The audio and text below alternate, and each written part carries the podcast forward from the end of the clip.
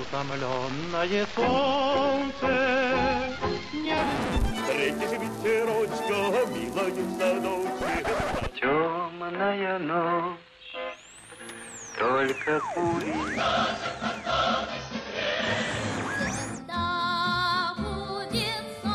Если надо, защищается блестяще.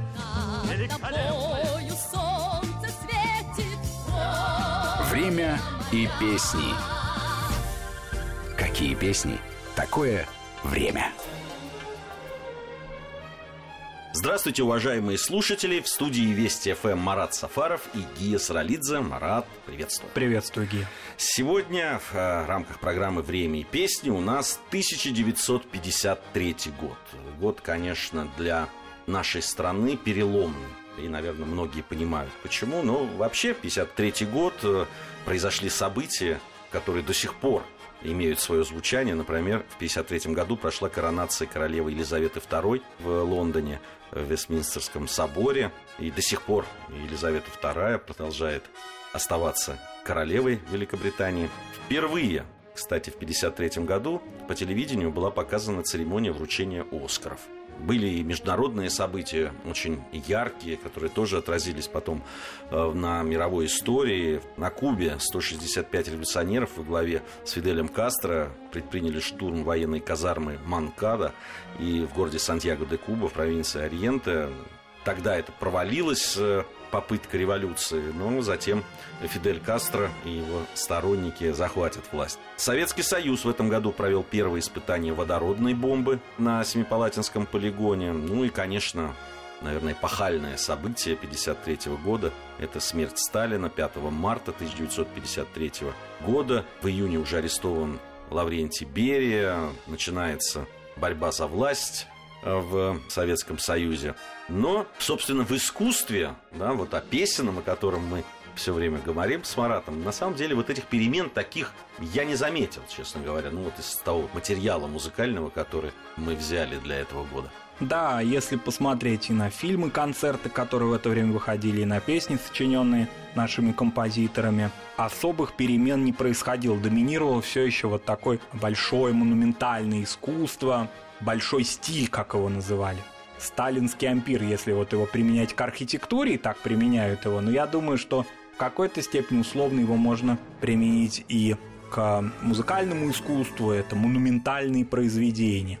В моде фильмы-концерты, мы о них в предыдущих программах уже говорили. В 1953 году также выходит фильм-концерт, называется «Песни родной страны». В нем снимается знаменитый бас Большого театра Максим Михайлов – в отсутствии записей Шаляпина, в условиях, когда имя Шаляпина ну, фактически под запретом, как известно, он эмигрировал из Советского Союза, против него были в газетах 20-е годы выдвинуты обвинения в том, что он помогает белым мигрантам и так далее. То есть для 53 года Шаляпин персона нон грата, он не обсуждается. Так вот, в отсутствии Шаляпина Максим Михайлов фактически такой бас номер один Советского Союза. Есть еще басы, знаменитые в Большом театре, например, Марк Рейзен, но тем не менее записи Максима Михайлова часто исполняются по радио. И э, вот в этом большом знаменитом фильме «Песни родной страны» он принимает участие. Надо сказать, что Максим Михайлов вообще такой певец с незаурядной даже для советского времени судьбой – 1914 году он окончил пасторский курс и был рукоположен в диаконы в Уфимском соборе. Потом он служил протодиаконом в Омске и Казани. В 1924 году Максим Михайлов был переведен в Москву и служил протодиаконом Московской церкви Василия Кисарийского.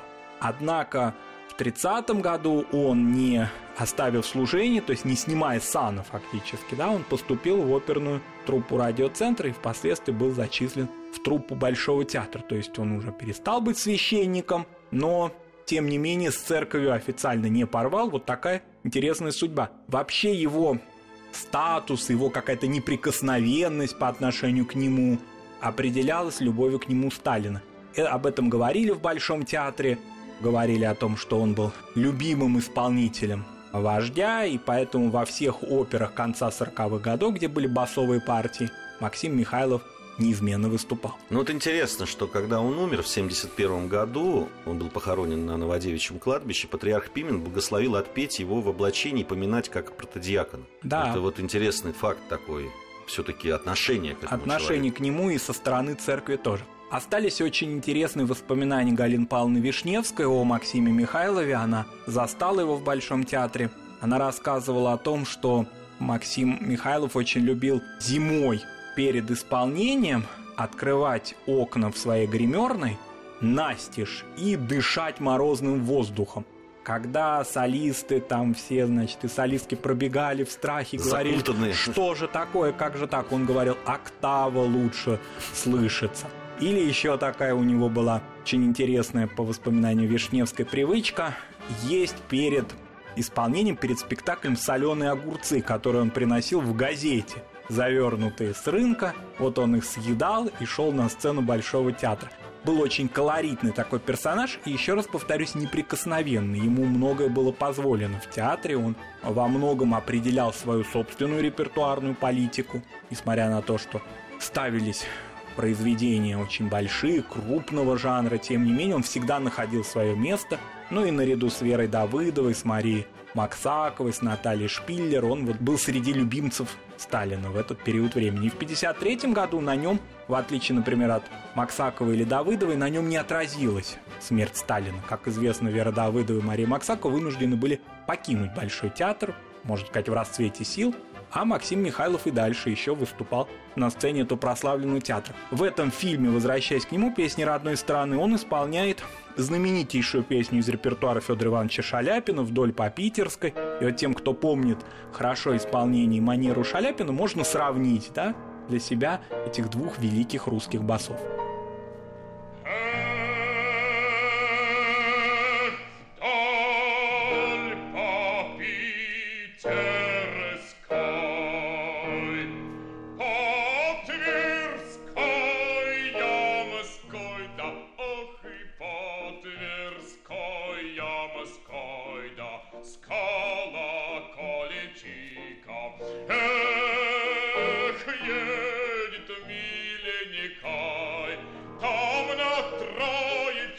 Ой, да едет лапушка, да по девочке.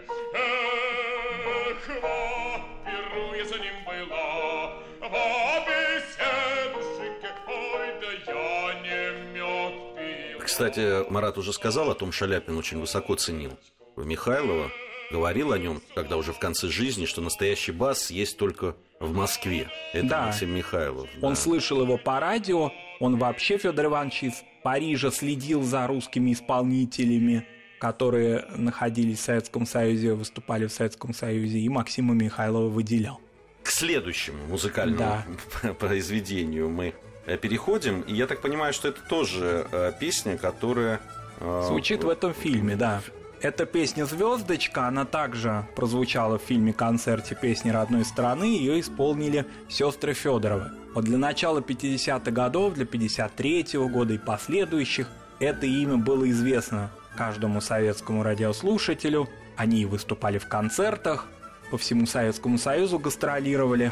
Это были такие певицы-народницы, такой был коллектив, сестры Федоровы. Они были уроженками Псковской области. Сначала выступали четыре сестры – Екатерина, Нина, Нинель и Анастасия. В 55-м уже в последующем к ним присоединилась самая младшая из сестер Галина Федорова. Почему же многие наши радиослушатели последующих вот поколений, да, среднего возраста, молодых лет, не знают о сестрах Федоровых практически ничего, в отличие, скажем, от о Прокошиной даже, да, ну тем более о Руслановой, о Зыкиной. Вот эти народницы как-то остались совсем уж в тени. А во многом это было связано с тем, что в 1972 году одна из участниц этого коллектива, Нинель Ивановна Федорова, эмигрировала в Швейцарию. То есть, казалось бы, уж народницы, что называется, соль земли, но тем не менее одна из них покинула Советский Союз, и после этого, ну, фактически такой негласный запрет на все их творчество проявился, их фондовые записи многие были размагничены, так во всяком случае считается, такая существует история, предание о том, почему они потеряли возможность выступать Какое-то время они гастролировали в сельских клубах, но потом уже сошли со сцены. Тем не менее, из фильма концерта песни родной страны их не вырезали, они там остались. Благодаря этому мы имеем возможность услышать голоса этих замечательных исполнительниц русской народной песни. Вот они исполняют песню «Звездочка» в этом фильме.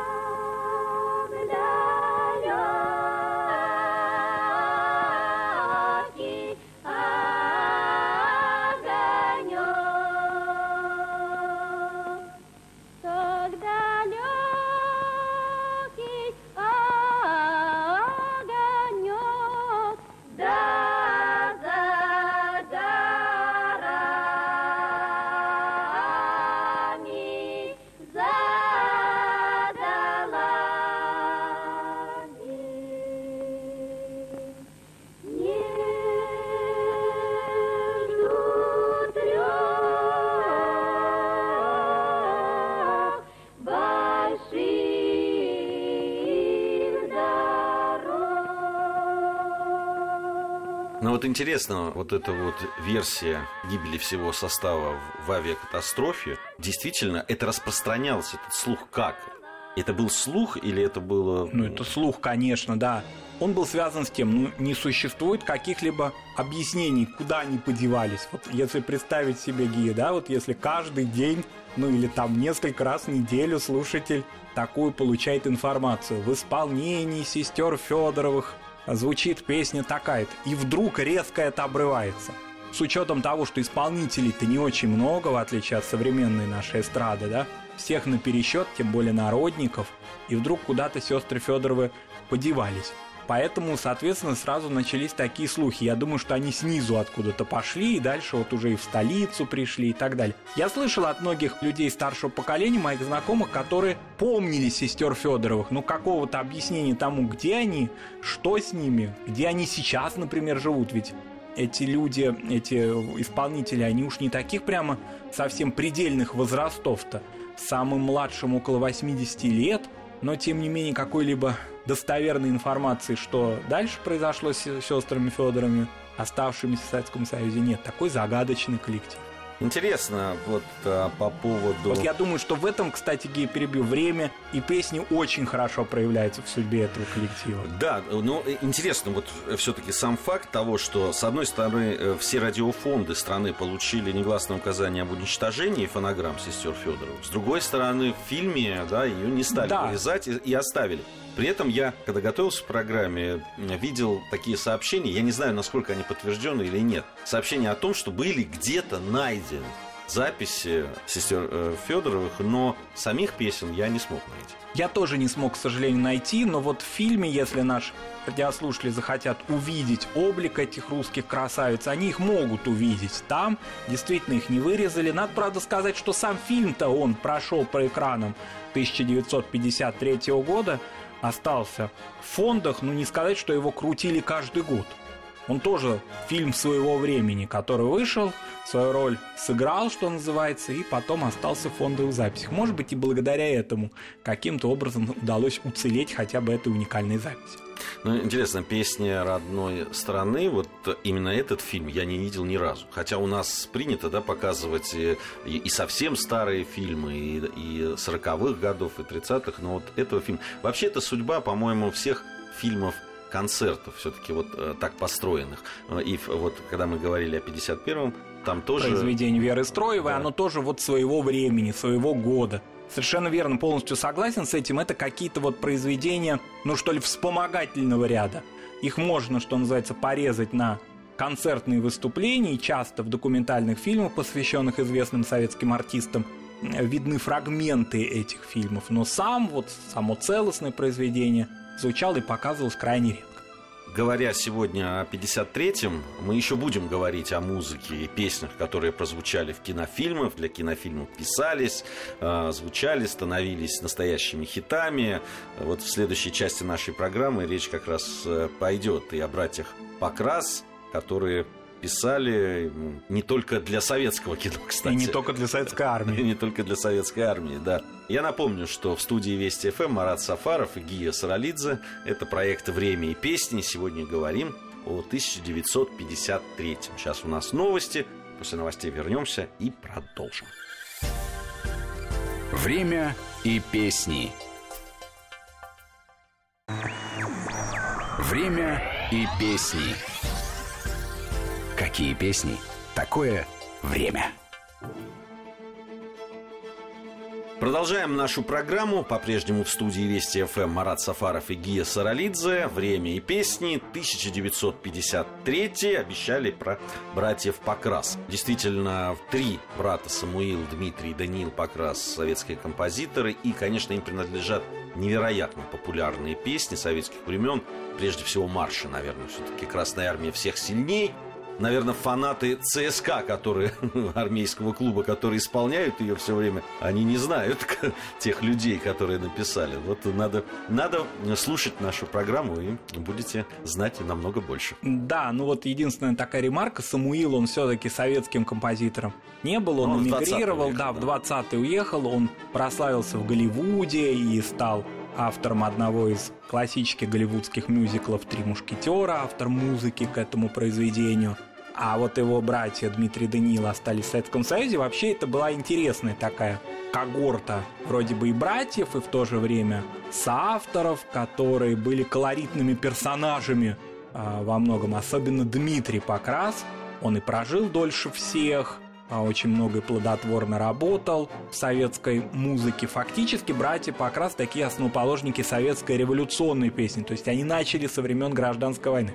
Недоброжелатели, которых всегда много успешных композиторов, они такую сочиняли байку, что якобы братья Покрас, находясь, ну, допустим, на территории, занятой Белой армией, вот сочиняли какие-то произведения, которые отвечали духу э, белого движения. Потом этот город, скажем, Киев, занимала Красная Армия. И они меняли слова, и это же произведение выдавали за революционное. Они сочиняли романсы, и, насколько я помню, даже танго они сочиняли. В общем, отвечали всем тем требованиям слушателя, в том числе и политическим требованиям, которые соответствовали этому времени. Во всяком случае, так недоброжелатели рассказывали о них. Ну, вообще надо сказать, что во времена гражданской войны это известно, что белые и красные пели во многом э, одинаковые песни. Ну, то есть да, одни и те же, то, только словами, да, то, тоже яблочко. Например, да, братья Покрас были, конечно, талантливые мелодисты, и соответствовали духу времени, причем с разных сторон. Может быть, это такое завистливое мнение даже 40-х и 50-х годов, оно во многом справедливо. Во всяком случае, был в их жизни достаточно сложный период, когда через трофейные вот эти вот каналы трофейных фильмов пришли голливудские произведения, где в титрах советские, значит, чиновники, которые допускали эти фильмы, увидели фамилию Самуила Покраса. Ну, а непонятное дело, в 30-е годы не афишировали о судьбе своего брата, о том, что он в Америке находится.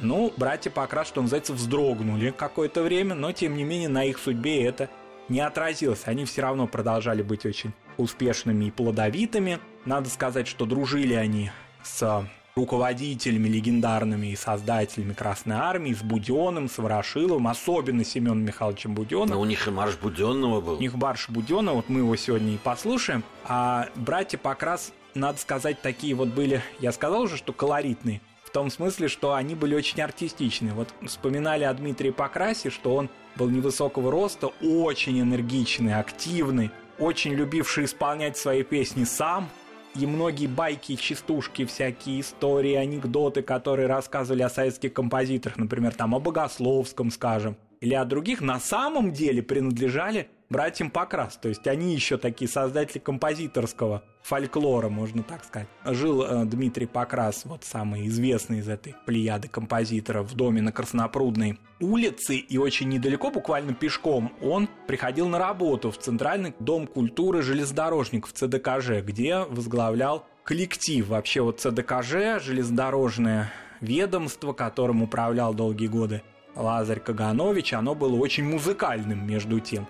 Там и братья композитора Сака Дунаевского работали. Это был такой большой, вроде бы народный, но в то же время очень знаменитый советский коллектив. И Покрас там тоже работал. Ну и вот э, говоря о маршах, помимо марша Буденного, который сейчас прозвучит, это и марш танкистов, и Москва майская, и три танкиста, Если завтра война, многие знают эту песню праздничная, Все такое казаки в бодрое, Берлине, да, все очень. Мы- Я, я могу сказать, даже в э, середине 80-х, когда мы были студентами, многие из этих песен мы с удовольствием исполняли. Причем исполняли в классическом написании, потому что, конечно, э, из некоторых произведений были изъяты упоминания о Сталине, например. Да, да, они вообще так покрасным было не привыкать к тому, что стихи или слова, которые сопровождали их произведения, менялись. К этому они были привычны. Вот, например, марш Буденова они сочинили аж еще в 1920 году. Но в 1953 году, почему мы включаем сегодня его в нашу программу, была произведена новая запись марша. Его исполняет ансамбль песни Всесоюзного радио под управлением дирижера Василия Целиковского, отца нашей знаменитой актрисы Людмилы Васильевны Целиковской.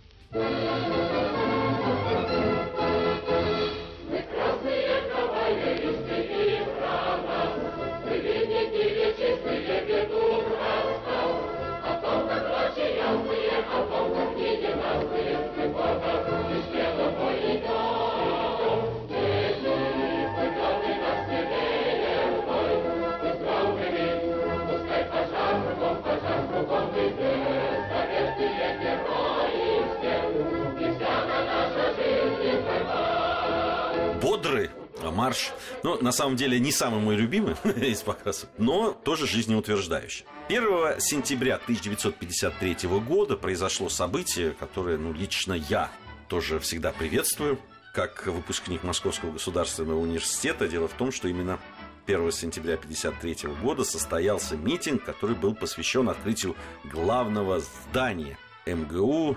Было такое большое событие. Я так понимаю, что с этим было связана и песня. Да, вообще это было большое культурное событие, наряду вот с остальными сталинскими высотками, которые открывались в начале 50-х годов. Конечно, открытие здания Московского университета на Ленинских горах, ныне Воробьевых горах, было самым важным событием. А, Надо сказать, там был очень сложный архитектурный проект. И сейчас уже по-разному говорят о том, кто является ведущим архитектором, ведущим зодчим этого проекта. Мы-то привыкли к тому, что всегда упоминалось имя Льва Руднева, одного из крупнейших мастеров сталинского ампира. Однако современные исследования показывают, что ключевым автором или автором первых проектов был Борис Иофан, который нам известен по дому на набережной. Там и Вера Мухина, которая близка была и к тому, и к другому архитекторам знаком была с ними, тоже была задействована, во всяком случае. Сохранилась такая легенда, что Вера Мухина пыталась рабочего и колхозницу перенести к главному зданию МГУ. Ну, что-то вот не вышло у нее. Там были и грунтовые, и почвенные разные проблемы. Мы же знаем, что на этом месте когда-то даже храм Христа Спасителя Витберг пытался построить, но из-за почв это не удалось сделать. В общем, это такое важное, сложное, большое событие. И, конечно, культура должна была, искусство должно было как-то откликнуться на это. И откликнулось в 1953 году. Популярный тогда певец Владимир Нечаев исполняет песню Юрия Милютина на стихи Евгения Долматовского «Ленинские горы». Друзья, люблю я Ленинские горы, Там хорошо рассвет встречать вдвоем. Москвы чудесные просторы, С крутых высот на много верст кругом. Надо сказать, что Нечаев уже совсем забыт. То есть, если о ком-то мы с надеждой все-таки хотим да, пробудить память, то Владимир Нечаев и его соратник, э, певец, с которым они часто выступали в дуэте Владимир Бунчиков, ну, уже прочно забыты, несмотря на то, что никаких размагничиваний фондовых записей не происходило, и все записи сохранились, но вот как-то тоже артисты своего времени, своего периода. И это нормально, бывают глобальные артисты, масштабные вокалисты, певцы, актеры, которые остаются в памяти на много поколений, на много десятилетий после своего ухода со сцены. Ну, Нечаев и Бунчиков все-таки это вот такой дуэт своего времени. Но Правда, это- это работали том- они много, конечно. Это при том, что они исполнили одну из самых, наверное, популярных песен, которую до сих пор исполняют. Ну, это не в 53-м году было, это раньше «Вечер на рейде». Больше всего уходим завтра в море. Да, Соловьева Седова. Да. Соловьева Седова. И, конечно, первые исполнительные этой песни, ну, как должны были вроде, по идее, остаться, да, в памяти. Ну, как-то не произошло. Может быть, такая версия, что все-таки они дотелевизионные певцы в том смысле, что записи телевизионных, их облика, их актерской манеры практически не сохранилось очень мало видео записи их исполнений. Хотя, с другой стороны, нам могут возразить, а где видеозаписи Изабеллы Юрьевой, где видеозаписи других а, больших певцов своего времени, они остались только в аудио записях, но тем не менее их помнит. Тут трудно сказать, это вообще очень сложный момент, почему артист остается в памяти, в коде нации, а почему он уходит вместе со своей эпохой. Ну, видишь, не совсем уходит, а прозвучало... Все-таки через почти Про, прозву... 60 лет, да? Да, прозвучала песня в нашей программе. Таким мы увидели 1953 Марат Сафаров, Гия Саралидзе были в студии Вести ФМ. Надеюсь, что вы почувствовали это время и почувствовали его атмосферу. Э, его атмосферу через те песни, которые мы выбрали. Совсем скоро, я надеюсь, мы вновь встретимся и будем говорить о 54-м. Время и песни.